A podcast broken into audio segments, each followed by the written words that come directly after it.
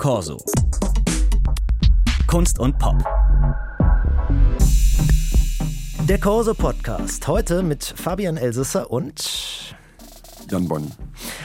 Ja, Jan Bonny ist Regisseur, Filmemacher und äh, einer von vier Regisseuren, die die Miniserie Verbrechen umgesetzt haben, nach dem gleichnamigen Podcast von der Wochenzeitung Die Zeit, einer der erfolgreichsten Podcasts in Deutschland.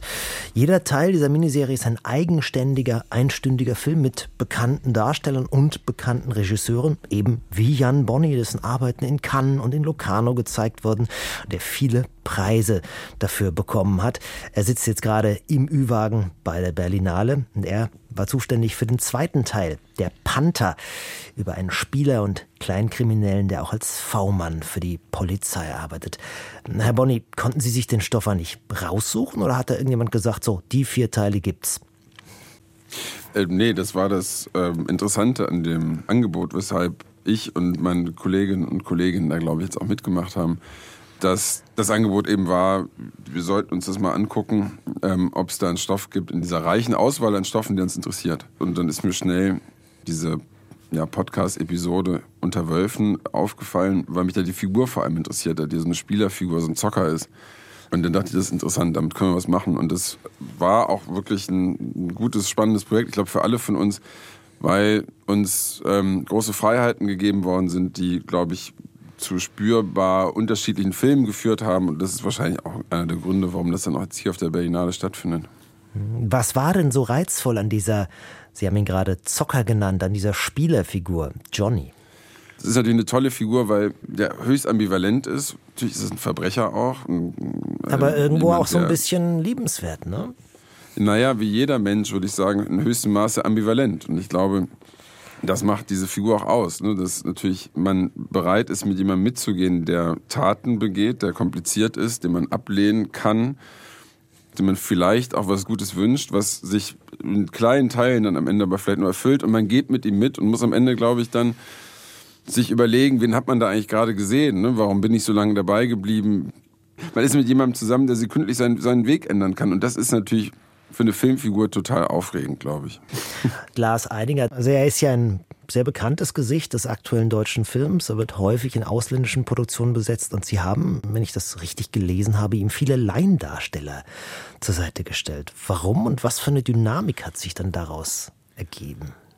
Das Zusammenspiel mit, mit vielen Kollegen und Kolleginnen, die keine professionellen Schauspieler sind, führt natürlich zu einer aufregenden, ungeklärten Spielsituation. Da sind Leute, die was mitbringen, die anders aufgewachsen sind, die mehr kennen aus dem Milieu, was wir da beschreiben. Also wirklich aus dem Rockermilieu auch Leute?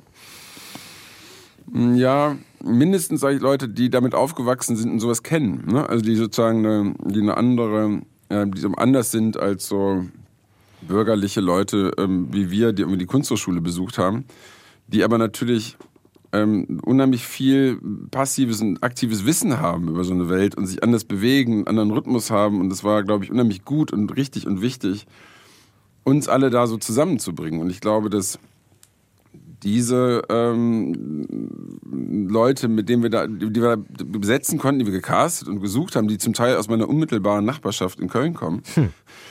haben wir unglaublich Entdeckungen gemacht. Also es sind eben auch wirklich tolle Schauspieler und sozusagen die haben was von, von, von Lars und von Anna Bederke gelernt, glaube ich, auch im Umgang und der Unmittelbarkeit. Gleichzeitig haben Lars und die anderen dann aber auch profitiert natürlich sozusagen von der, ja, wirklich von so einer anderen Stofflichkeit und Sinnlichkeit. Ich glaube, das ist für einen Film, der eine Genreerzählung macht, in Deutschland total wichtig, sich zu lösen von diesem mittleren Fernsehrealismus, den wir immer so haben wo dann so irgendwer so irgendwie so stellvertretermäßig so ein Röllchen ausfüllt und dann sieht dann so beim Fall für zwei irgendwie der, sieht das Bordell dann so aus wie 1962, weil da einfach niemand mehr hingeguckt hat. Ne? Und ja, das sind alles so Quatschverabredungen. Und ich glaube, es, es war uns für den Film wirklich wichtig, dass man merkt, man muss dann nochmal neu hingucken. Also auch so diese, das ist, das ist ein Rockermilieu, aber wenn man Rockermilieu sagt, dann denkt man ja an so dicke deutsche Männer, äh, möglicherweise rechtsradikal auf so hässlichen Motorrädern.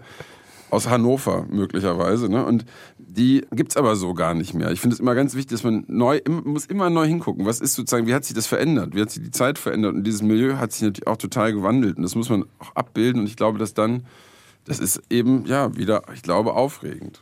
So. Und so vermeidet man es dann auch, daraus letzten Endes nur einen weiteren TV-Krimi zu machen oder das, was Sie gerade, wie ich finde, sehr suffisant als mittleren deutschen Fernsehrealismus bezeichnet haben. Da gibt es natürlich ehrlicherweise auch interessante Sachen dazwischen, aber das ist nicht das, was mich interessiert. Mhm. Der Film spielt ja auch in Leverkusen, ne? Und das finde ich auch interessant. Auch nicht der häufigste Drehort, ne? Nee, aber eine tolle Stadt, ein guter Ort, irgendwie. Das ist so, der Großteil der Menschen in diesem Land lebt ja auch nicht irgendwie in Blankenese oder in der Nähe des Viktualienmarkts. Deutschland sieht anders aus als in den meisten der Filme, die hier so gemacht werden. Also er wird ja auch permanent behauptet, dass Köln weitestgehend aus so schattigen Altbaustraßen bestehen würde, was wir ja wissen nicht der Fall ist. Ähm, und das muss man auch erzählen. Also ich finde sozusagen so wie die Orte irgendwie unerzählt bleiben, oft unsere Figuren oft, oft unerzählt bleiben das ist eine totale Schande. Das muss man irgendwie äh, aufbrechen. Also das ist, das meine ich mit mittlerer Fernsehrealismus. Ja, das stimmt so halb. Ne? Das ist irgendwie, hat wenig Ausschläge nach oben und unten. Das, das irgendwie, das, da muss man sich gar nicht mit auseinandersetzen. Das ist so zum Wegdämmern.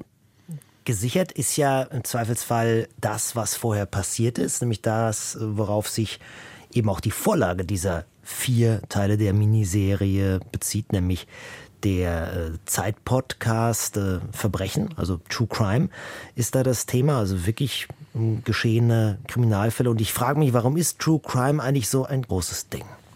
Ich glaube, das, was wir jetzt so True Crime nennen, ist natürlich, dass die, dass die Bedingung für jede Art von Erzählung, ich glaube, alle Erzählungen über den Trojanischen Krieg sind True Crime Erzählungen. Also hm. die, wir interessieren uns für die Abgründe der anderen, weil wir natürlich auch nach den Abgründen in uns selbst suchen. Und ich glaube, ähm, das ist einfach nur ein, ein, neu, das aktuelle Label für, für den ältesten Erzählgrund überhaupt. Ne? Was machen die anderen? Was sind die Abgründe? Wo stehe ich selber in Positionen dazu? Ich glaube, da geht es dann gar nicht so sehr um Label, es geht dann immer nur, finde ich, um gut oder schlecht. Also sozusagen, also quasi bringt es mich als Leser, als Zuschauer, als Hörer irgendwie auch mit in Gefahr oder eben nicht. Also ist es sozusagen wie, ja, wie bei vielen Fernsehkrimis so, dass es eigentlich nur am Ende darum geht zu beruhigen. Oder wenn es besser ist, dann ist es natürlich beunruhigend. Ne? Dann merke ich natürlich, das ist dünnes Eis, auf dem wir uns so bewegen. Und ich muss nur um die Ecke schauen oder in mich selbst hineinschauen, um zu merken, dass es gar nicht so sicher ist, wie ich immer denke. Und letztlich basiert alles, was wir erzählen, auf Dingen, die wirklich geschehen sind. Regisseur Jan Bonny hat eine von vier Folgen der Miniserie Zeitverbrechen verfilmt. Premiere war gerade auf der Berlinale. Herr Bonny, vielen Dank. Sehr gern. Corso. Kunst und Pop.